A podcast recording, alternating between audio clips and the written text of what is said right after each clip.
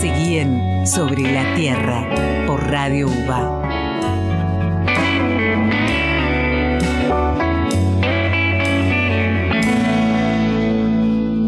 Son las 20.37 y arrancamos la segunda mitad de Sobre la Tierra, el programa de la Facultad de Agronomía. Ya está con nosotros acá en el estudio Diego Cosentino, docente de la Cátedra de Edafología de la FAUBA, profesional principal del CONICET. Diego nos va a contar sobre la importancia del carbono del suelo en los agroecosistemas de la pampa ondulada y cómo eh, se los puede aumentar ¿no? a los, eh, al carbono de los suelos junto con los rendimientos por medio de diversos manejos, como por ejemplo los cultivos de cobertura o la rotación de cultivos. ¿Cómo estás, Diego? ¿Cómo están? Buenas Bienvenido noches. a Sobre la Tierra. Muchas gracias, Pablo. Muchas gracias, Sebastián. Me encanta estar acá, eh, así que a disposición para lo que pueda llegar a utilizarse. Buenísimo. Para arrancar entonces, ¿nos podrías contar por qué es fundamental conservar eh, primero los suelos y además cuál es el rol que juega el carbono en la conservación de los suelos? Bueno, ok. Wow, es una pregunta muy grande, Pablo. Eh, toda mi vida Tienes un par de minutos. y trabajé para intentar responder esa pregunta. Mira, eh, el suelo como, como el aire y como las plantas son nuestra fuente de vida, es así de sencillo y de cortito, ¿viste? Sin esa película ínfima que, recute, que recubre el planeta Tierra, estaríamos básicamente en el horno. Así que, nada, es, es- Lo que pasa es que muchas veces hacemos esta pregunta, ¿viste? Porque el suelo es una cosa respecto de otros medios naturales muy subestimado, ¿viste? Muy Ujú. subestimado. Tiene menos marketing capaz. Claro. 100%. O sea, imagínate, el suelo es sucio, ¿entendés? El suelo, ah, qué sé yo, ¿cuál es el árbol nacional? El ceibo, siempre pregunto a todos, ¿viste? Bien lindo. ¿Cuál es el pájaro nacional? El hornero es lindísimo, el pipipi canta, bárbaro. ¿Cuál es el suelo nacional? ¿Cómo? ¿Eh? Claro, ¿viste? Y, y tiene más importante que un hornero, es mucho más, más grosso el impacto que tiene sobre el ser humano que eso. ¿Por qué es sucio? ¿Por qué es feo? En inglés se dice dirt, sucio, ¿viste? Y los, los suilólogos americanos insisten con que no se es el suelo, el soil no es dirt. Claro. ¿Viste? Porque está asociado a algo feo, sucio, que hay que cavar y esforzarse para verlo. Simplemente con eso. En cambio, una planta, un pájaro, un árbol es bello, ponele. Claro, pues un criterio estético, digamos. Absolutamente, absolutamente. Pero no en cuanto a impacto en nuestra vida, en los ecosistemas. Así que más o menos esa es la, la- la pata más grosa e importante. Respecto del carbono, el- sí, si querés, Pablo, recién estaban charlando con Diego Warner del carbono. Este- este- est- estos últimos 10 años fueron una furia. Es, eh, hoy en día es una fiebre el carbono. Bueno, por todo lo que está pasando, ¿no? Ya hemos hablado mucho de eso, porque el cambio climático es una cosa que se repite y, y- y otra vez, si no hacemos algo respecto de eso, eh, la humanidad parece que va a estar en problemas. Entonces, básicamente, hay muchos investigadores que están diciendo el suelo puede ser la bala de plata o una de las balas de plata que salve al sistema, que salve al ser humano. Ese es el impacto que puede tener en cuanto al cambio climático el carbono en el suelo. Eh, ¿Por qué una bala de plata? Porque el carbono en el suelo es, es como el, el pool más grande de carbono de todo el planeta, mucho más grande que, que las plantas y mucho más grande de lo que hay en la atmósfera. Sí. Entonces, pequeñas modificaciones en ese pool, pequeños aumentos en el pool dentro del carbono del suelo, pueden cambiar esta relación de dióxido de carbono de la atmósfera. Así que por eso la, trascendencia y el dinero y la concentración y los trabajos que, que se hacen hoy en día sobre el carbono, ¿no? Y relacionado con esto tiene que ver el trabajo que, que vos hiciste, que vamos a profundizar ahora, que tiene que ver con labranzas, con rotaciones y en un punto con la conservación de los suelos. Sí, sí, absolutamente.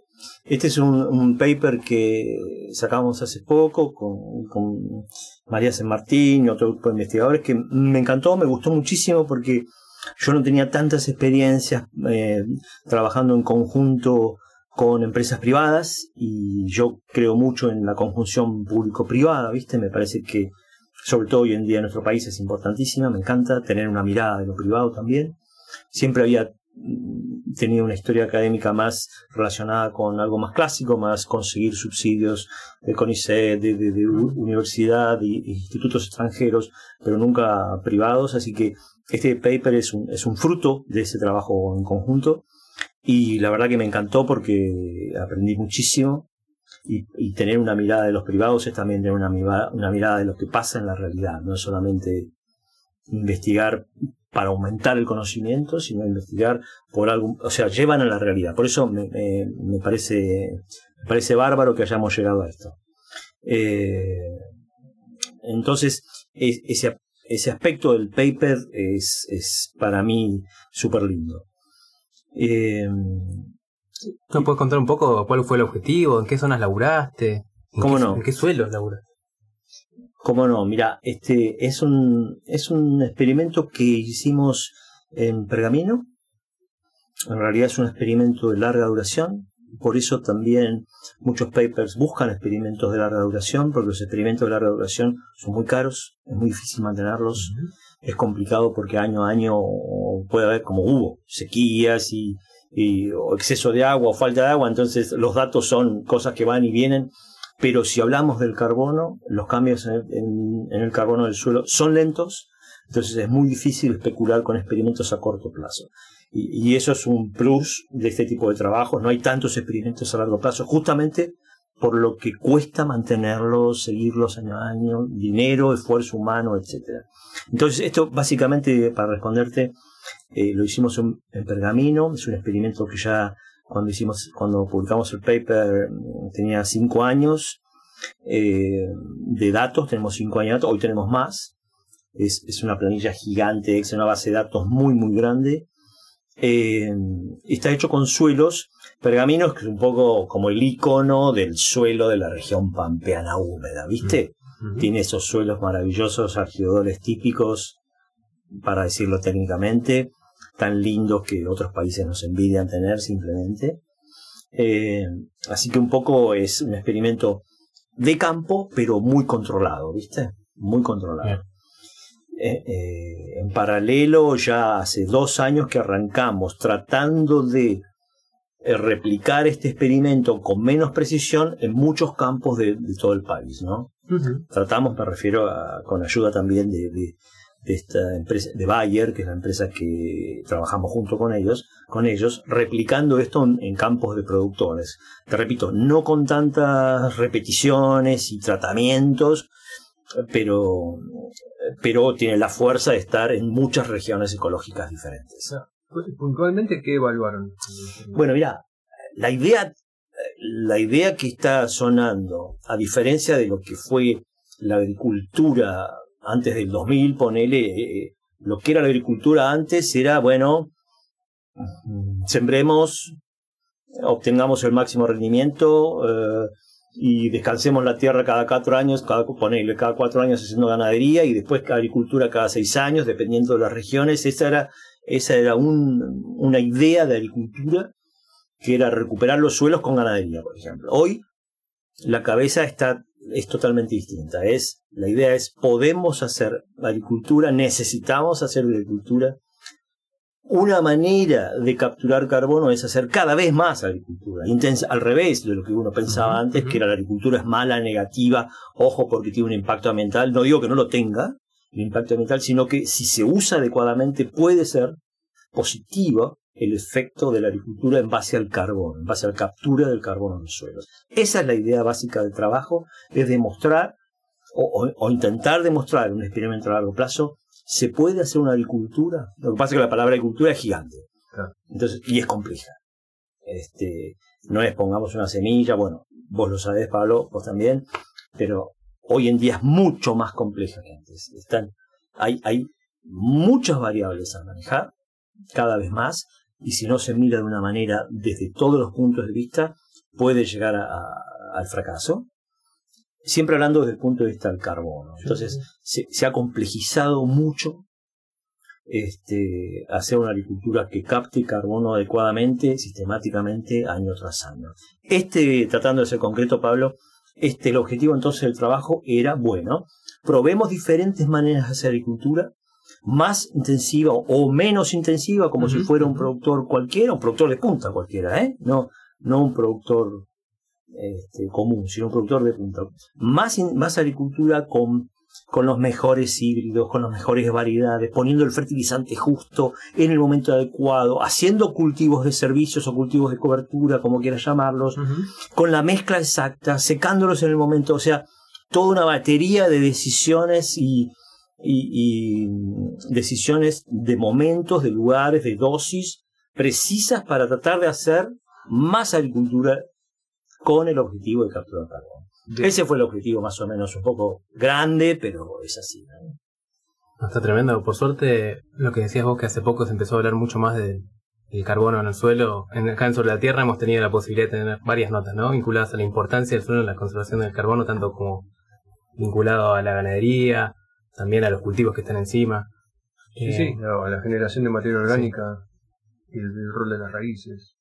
Lo que pasó con la materia orgánica en los últimos, yo te diría, 10 años es impactante, en el sentido que la, investiga la investigación, los conceptos que teníamos en libros, a lo mejor que hay cosas que parecen, viste, para nosotros estancas. Un libro de química, vos pensás que es algo que hace 50 años que dice lo mismo y no, y la materia orgánica tampoco. Yo tengo libros de texto que le damos a, los estudiantes y les digo, miren, este capítulo de materia orgánica no lo lean de este libro, porque pese a que tiene 6 años, ya está desactualizado. Es impactante lo que se ha avanzado sobre el carbono.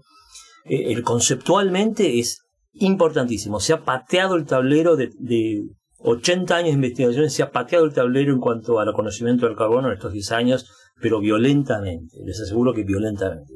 Genial, me encanta. Ahora que nos describiste todo el estudio que realizaron, ¿nos puedes contar un poco los resultados? Sí, cómo no. Eh, básicamente en este suelo fue, luego de cinco años encontramos que se podía acumular carbono y nuestras mediciones de carbono que hicimos en el suelo fueron impactantemente altas. O sea, hasta los revisores del trabajo nos dijeron, pero ¿cómo? ¿Esto es real? O sea, están captando cerca la, de... La diferencia entre que empezaron y... Exacto, cerca de 2,5 toneladas de carbono por hectárea por año. Eso es una acumulación impactante. Cuando normal puede estar en 0,3, 0,4, 0,5, 0,6. Entonces llamó la atención de los revisores, nos pidió que, que rehiciéramos los cálculos, que, buscáramos bibliografía mayor a ver si existía eso en el mundo encontramos casos que se daban así.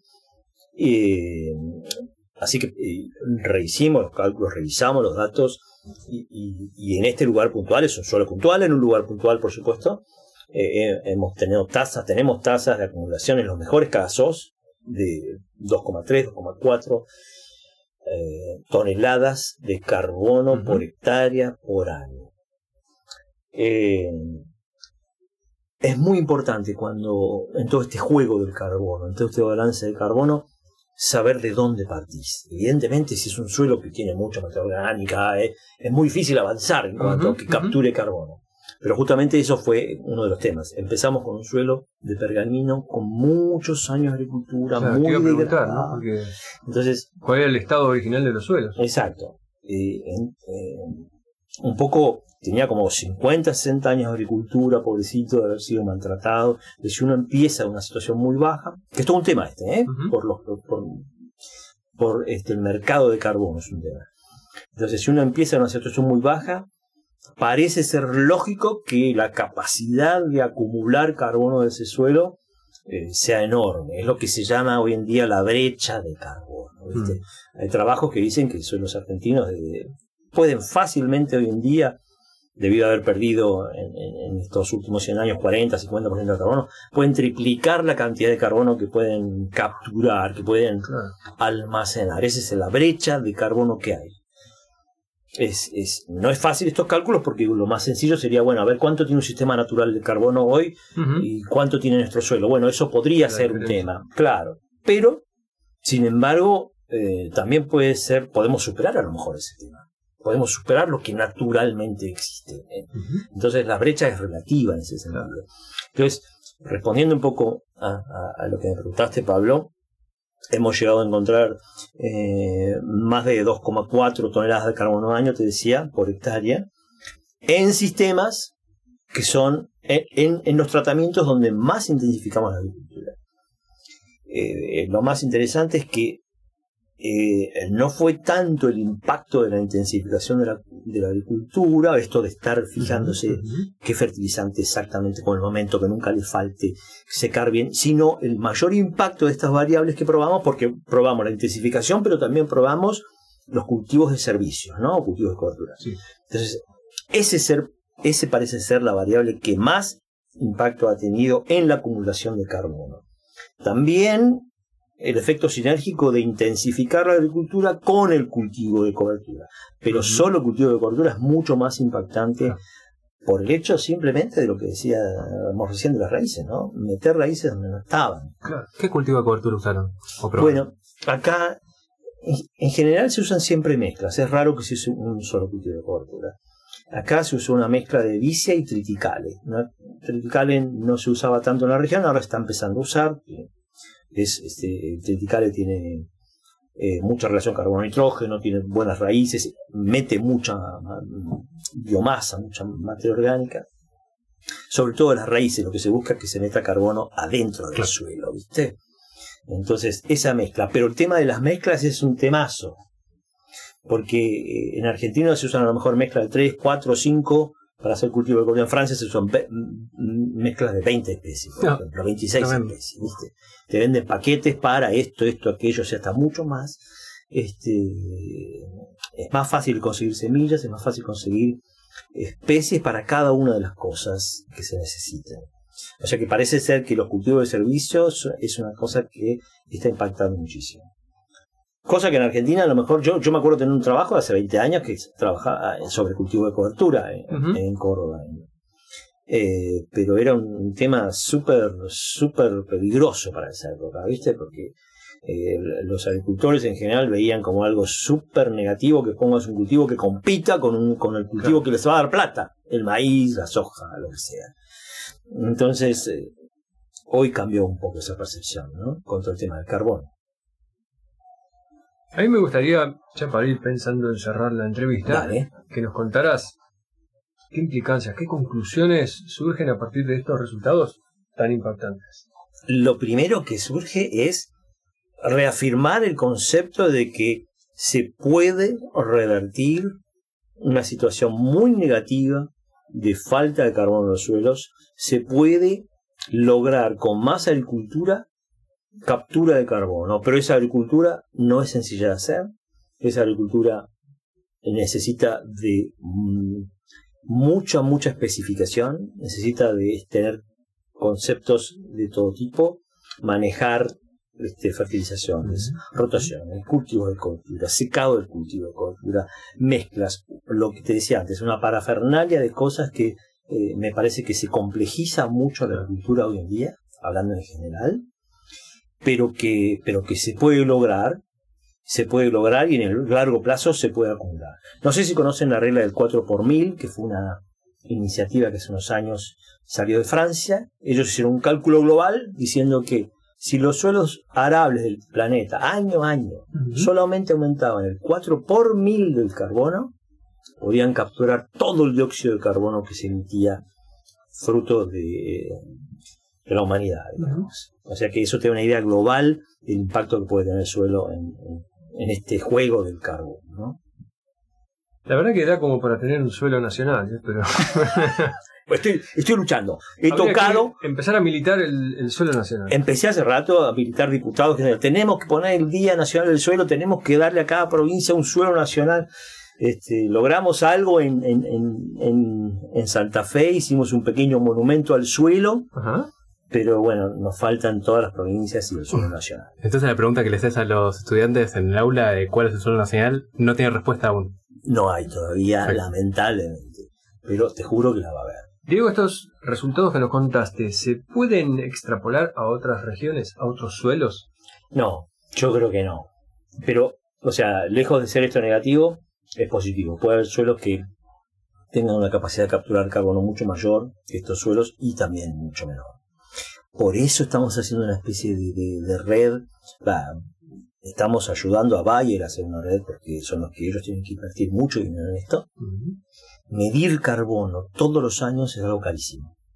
Entonces, también en la facultad estamos tratando de hacer comparaciones con métodos mucho más baratos, más sencillos que nos van a permitir, básicamente con lo que se llaman infrarrojos cercanos, near, near infrareds, que en vez de usar, tener una muestra, llevar al laboratorio, usar químicos o lo que sea, es simplemente un, un, aparato que emite una luz de infrarrojo y sin tocar la muestra, sin destruirla, sin usar ningún tipo de químico contaminante, nos puede dar un valor del carbono. Esto haría que se pueda medir todo lo que vos quieras en el campo llevando un aparato sin ningún impacto ambiental y muchísimo más barato que importante. O sea, tener un control mucho más seguido de lo que pasa con los carbonos en los suelos. Eso es un observatorio de, carbono continuo en los suelos, que yo creo que cada 50 años vamos a tener que conocer metro cúbico de metro cúbico de la Tierra, me refiero del suelo en la Tierra, vamos a tener que conocer cada variable cómo está funcionando, acá 50 años, seguro. Me encanta. Increíble. Diego, se nos acabó el tiempo. Uh. Este, pero bueno, un montón de gracias Al contrario. por haber venido y estás invitado para todo lo que nos quieras contar. Ya nos tiraste varias puntas, así que te esperamos Tenemos para los resultados. puntas, así que creo que pronto te, te tendremos por acá de nuevo. Muchas gracias por ustedes, un honor venir a Radio Hugo como siempre.